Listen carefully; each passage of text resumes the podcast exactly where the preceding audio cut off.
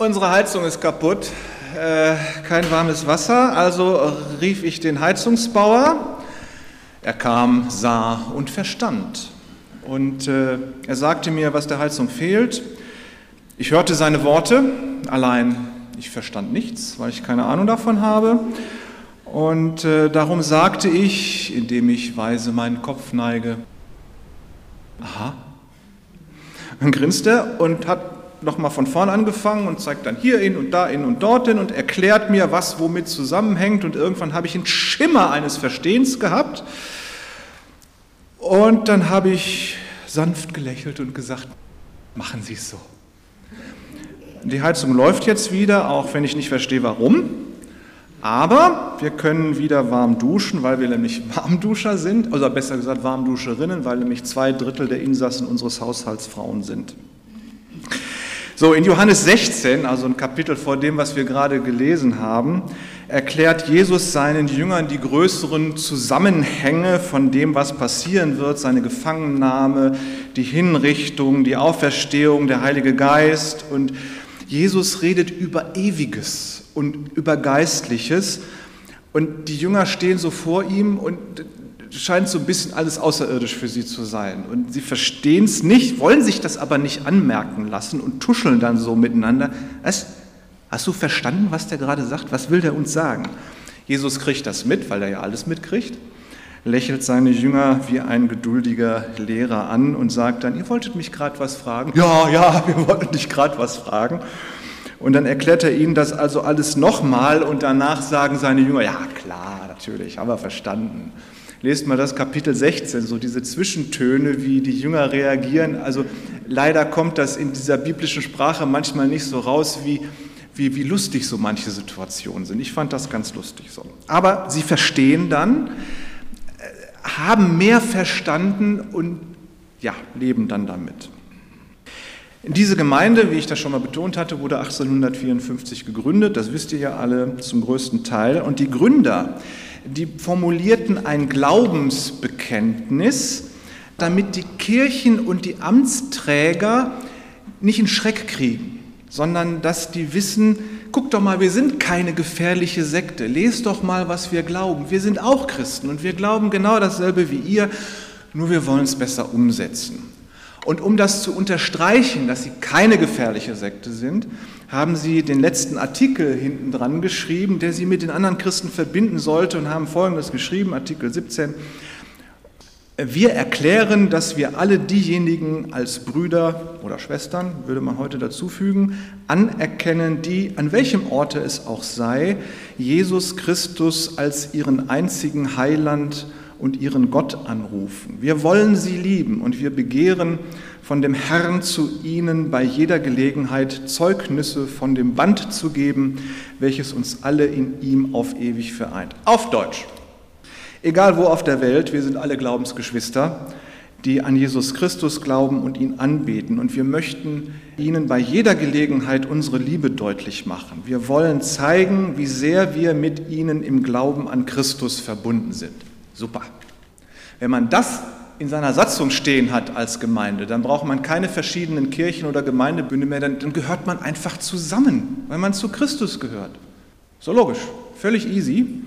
Und deswegen hat Heinrich Neviant, der erste Pastor dieser Gemeinde, 1883 in einer Predigt Folgendes gesagt, Willst du mit allen Kindern Gottes, auch mit denen, die nicht in jeder Beziehung mit dir denselben Weg gehen, in rechter Bruderliebe verbunden sein, so suche die Einigkeit nirgendwo anders als in Christo, suche sie nicht in der Übereinstimmung in allen Lehrfragen, sondern im Glauben an Christum und in der Liebe zu ihm. Auf Deutsch, wenn du Gemeinschaft mit anderen Gläubigen suchst, dann konzentriere dich auf Christus und nicht auf irgendwelche speziellen Lehrfragen oder Kirchendogmen oder schon gar nicht auf christliche Lebensstilfragen. Da kann man sich ja wunderbar drüber streiten, ob der Flügel nur da steht oder ein paar Zentimeter weiter links. Es gibt Gemeinden, die streiten sich drüber. Muss nicht sein. Also, durch den Glauben an Jesus Christus sind wir miteinander verbunden und zwar völlig unabhängig davon, welche Konfession wir haben, welche Lehrtradition wir haben, wo auf der Welt wir leben. Es ist eigentlich alles ganz einfach. In Christus gehören wir zusammen. Das ist die Genetik der Freien Evangelischen Gemeinde Unterdörn und des Bundes Freier Evangelischer Gemeinden. Können wir mal nachsehen. Der Bund macht ja jetzt 150 Jahre voll nächstes Jahr und da gibt es dann den FEG-Kongress, da können wir alle hingehen in Bochum und mal gucken, ob das denn noch so stimmt.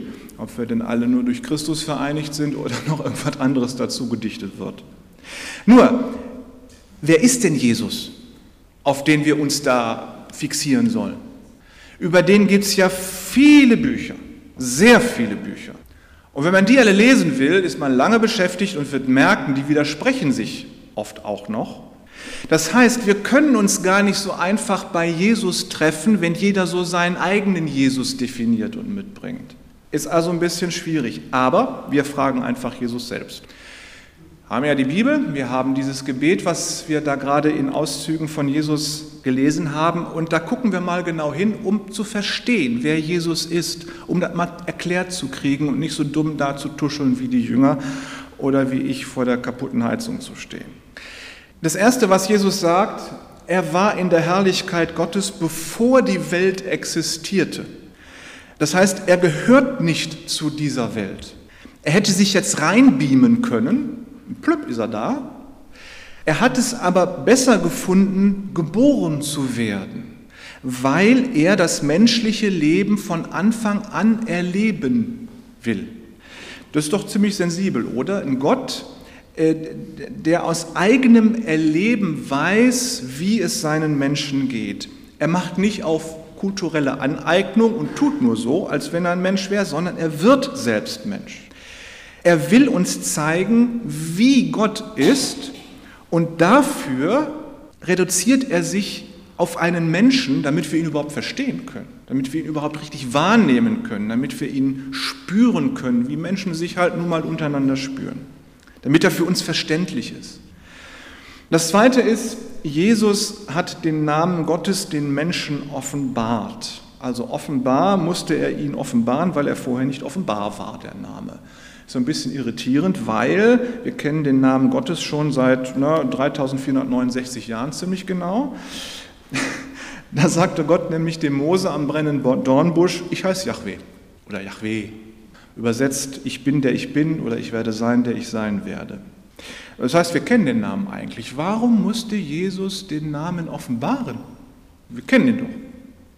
Nun, es ist ja so, Name ist eine Identität. Wir geben unseren Kindern Namen und identifizieren sie dann damit. Wir werden mit unserem Namen auch identifiziert.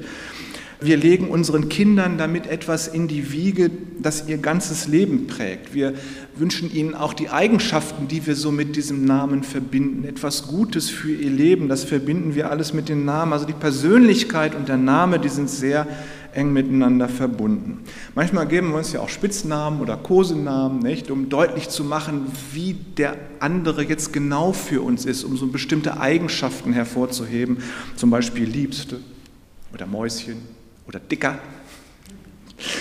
oder so.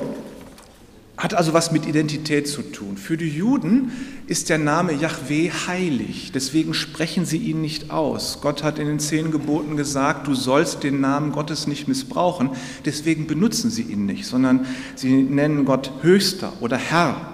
Und wir machen es aus demselben Grund nicht anders. Wir nennen Gott nicht Yahweh, sondern wir nennen Gott Gott. Obwohl Gott ja so ein ganz allgemeiner Begriff für alles Mögliche ist, was ich Gott nennen könnte, aber wir benutzen halt nicht den eigentlichen Namen. Und Martin Luther, als er das Alte Testament übersetzt hat, da hat er überall, wo Yahweh steht, Herr mit vier großen Buchstaben geschrieben. Das haben die meisten anderen deutschen Übersetzungen auch übernommen. Guckt mal, wenn ihr im Alten Testament lest, da wird euch das auffallen, dass da oftmals vier große Buchstaben stehen, Herr. Und in Wirklichkeit steht da im hebräischen Grundtext Yahweh. Und er hat vermieden, aus Ehrfurcht vor dem Namen das äh, aufzuschreiben. Das heißt, wenn du den Namen eines Menschen kennst, dann hast du ja auch eine gewisse Macht über ihn. Ruf mal einen Menschen bei seinem Namen, der wird darauf reagieren. Kannst du jemanden auch ziemlich mit nerven. Ruf mal jemanden bei seinem Namen und er so, ja, und du antwortest dann nicht mehr. Mach das dreimal und der andere wird richtig sauer. Das heißt, du hast Macht, du kannst nerven, du kannst aber auch gut tun. Du kannst jemanden mit seinem Namen zujubeln, das gibt ihm Kraft. Du kannst, ähm, du kannst, wenn du jemanden beschimpfst, auch seinen Namen da in die Beschimpfung mit einsetzen. Dann ist die Beschimpfung besonders schmerzhaft. Das machen wir nicht. Christen beschimpfen niemanden. Deswegen lassen wir das, probiert das also nicht aus. Besser ist, wenn du deinem Nächsten, wenn du deinem liebsten Menschen etwas Liebes sagen willst, wenn du deine Liebe ausdrücken willst, dann benutzt seinen Namen dazu. Dann wird dein Liebesschwur noch intensiver und schöner. Gott sagt in Jesaja 43, ich habe dich bei deinem Namen gerufen, du gehörst mir. Das heißt, Gott drückt seinen Besitzanspruch über dich aus, indem er dich bei deinem Namen nennt. Und wer ihm gehört, den lässt er nicht einfach umkommen. Das heißt, Jesus hat uns den Namen Gottes offenbart. Das bedeutet nicht, dass wir diesen Namen nicht vorher kannten, sondern indem Jesus das sagt, sagt er uns, ich habe euch die Persönlichkeit des Vaters im Himmel offenbart. Jesus hat dir eine enge Beziehung zu Gott ermöglicht. Er hat dir seine Persönlichkeit offenbart. Er ist jetzt kein unnahbarer, kalter Gott mehr. Wenn du an Jesus glaubst, wird Gott für dich zum liebevollen Vater. Jesus stellt dir seinen Vater als Papi vor. Er nennt ihn im Neuen Testament oft Papi. Paulus schreibt das zweimal sogar in den Briefen. Wer an Jesus, den Sohn Gottes, glaubt, der kriegt den Heiligen Geist von ihm und der Heilige Geist ermöglicht es, dass du Gott Papi nennen kannst. Schreibt er zweimal. Du wirst ein Kind Gottes, wenn du an Jesus glaubst. Jesus hat den Namen offenbart. Das bedeutet, du kennst die Persönlichkeit Gottes. Das dritte, Jesus gibt das ewige Leben. Nun ist das Wort Ewigkeit nicht einfach eine lange Zeit. Wir benutzen das Wort Ewigkeit meistens völlig falsch. Ewigkeit ist nicht eine lange Zeit. Ich weiß gar nicht, wie das dazu gekommen ist, Ewigkeit mit langer Zeit. Weil Ewigkeit ist eher ein Ort. Es ist nämlich, Ewigkeit ist dort, wo Gott ist. Überall dort, wo Gott ist, ist Ewigkeit. Da fällt Gott sich auf. Das ist, ja, man kann das gar nicht beschreiben, weil überall, wo Gott ist, ist halt Ewigkeit. Ewigkeit ist die Gegenwart Gottes. Das heißt, ewiges Leben ist Leben in der Ewigkeit Gottes. Wenn du an Jesus glaubst, dann fängt das ewige Leben nicht erst nach dem Tod an, was man manchmal so denkt, ja, wir kommen in den Himmel, dann haben wir ewiges Leben. Nein, wenn du an Jesus glaubst, dann fängt dein ewiges Leben jetzt schon an, weil du schon jetzt in der Gegenwart Gottes lebst. Jesus sagt darum, die an mich glauben, gehören genauso wenig zu dieser Welt wie ich selbst. Und der Apostel Paulus schreibt darum, wenn du an Jesus glaubst, dann bist du Gottes Hausgenosse, du bist sein Mitbewohner. Man könnte auch sagen, in deinem Personalausweis steht zwar noch deine irdische Nationalität, aber bei Gottes, in Gottes Aufzeichnungen steht Nationalität, Gottes Herrlichkeit. Das ist der Ort, wo du dein Heimatrecht hast, in der Gegenwart Gottes, in Gottes Herrlichkeit.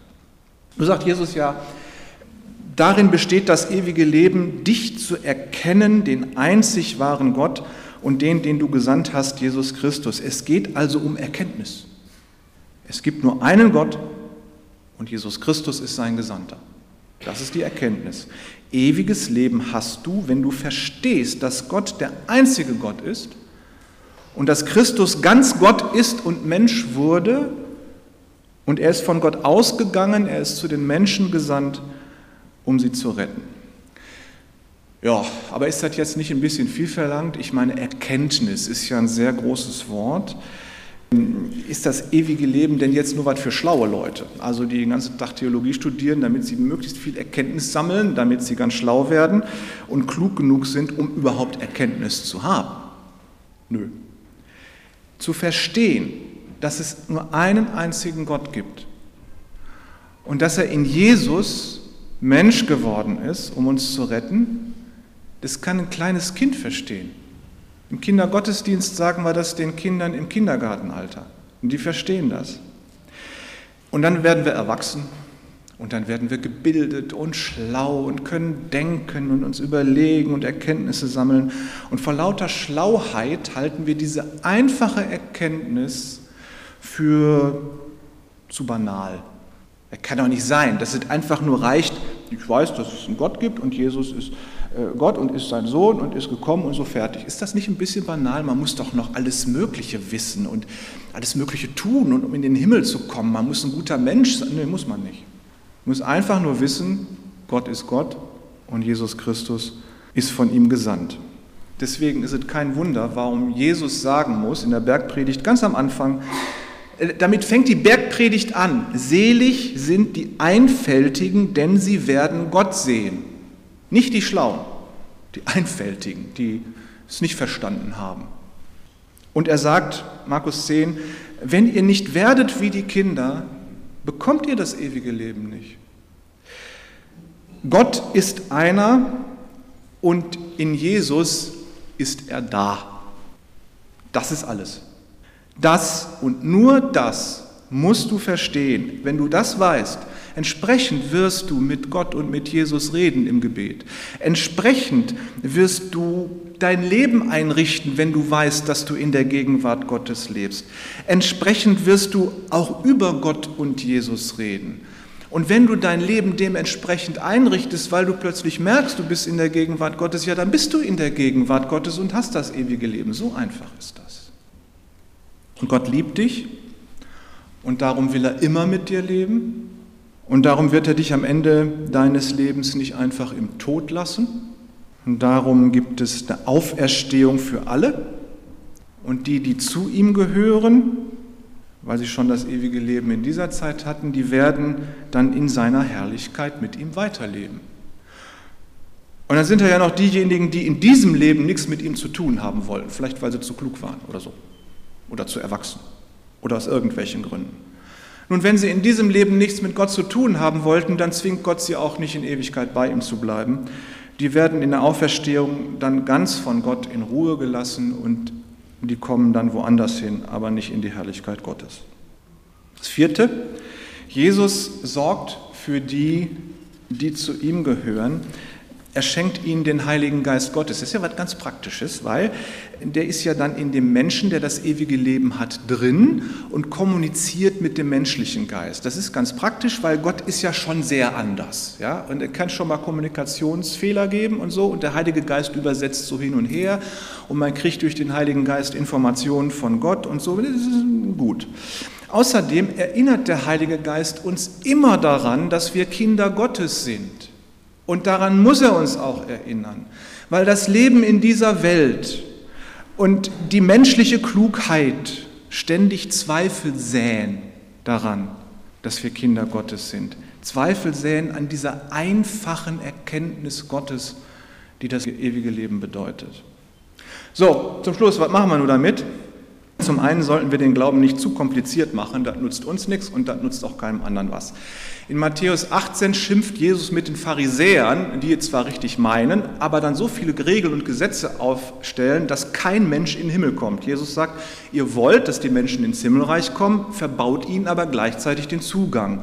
So, und damit wir nicht von Jesus geschimpft kriegen wie die Pharisäer, machen wir es ganz einfach. Folge einfach dieser einfachen Erkenntnis.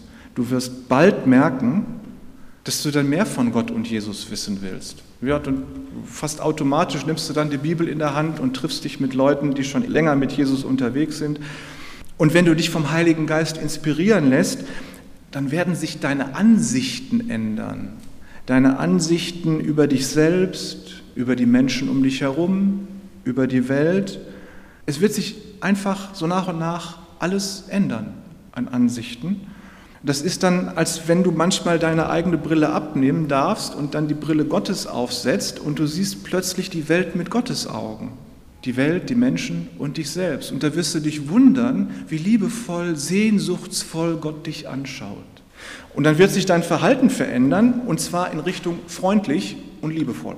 Jesus sagt, daran wird jedermann erkennen, dass ihr meine Jünger seid, wenn ihr Liebe untereinander habt.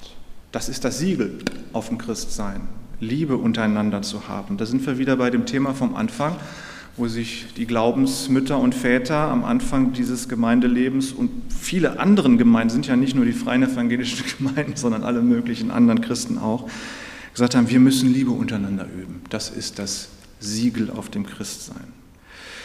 Ewiges Leben zu bekommen ist einfacher als eine Heizung zu äh, reparieren.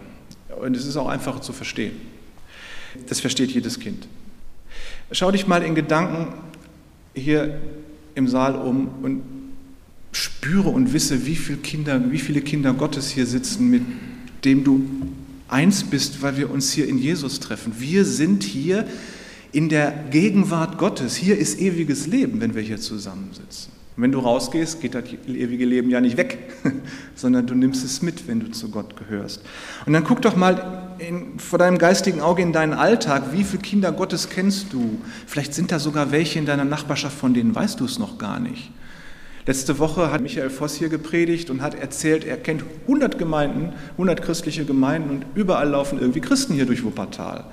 Also es ist schon faszinierend, mit wie vielen Menschen in Wuppertal man hier verbunden ist. Und wenn man das jetzt noch weltweit sieht, dann überlegt doch mal, wie viele Kinder Gottes gibt es da, mit denen wir verbunden sind. Und zwar nicht wegen irgendwelcher Kirchendogmen oder Lehren, sondern allein deswegen, weil wir zu Jesus Christus gehören und erkannt haben, es ist ein Gott und er ist in Christus Mensch geworden und er ist zu uns gekommen, um uns zu retten.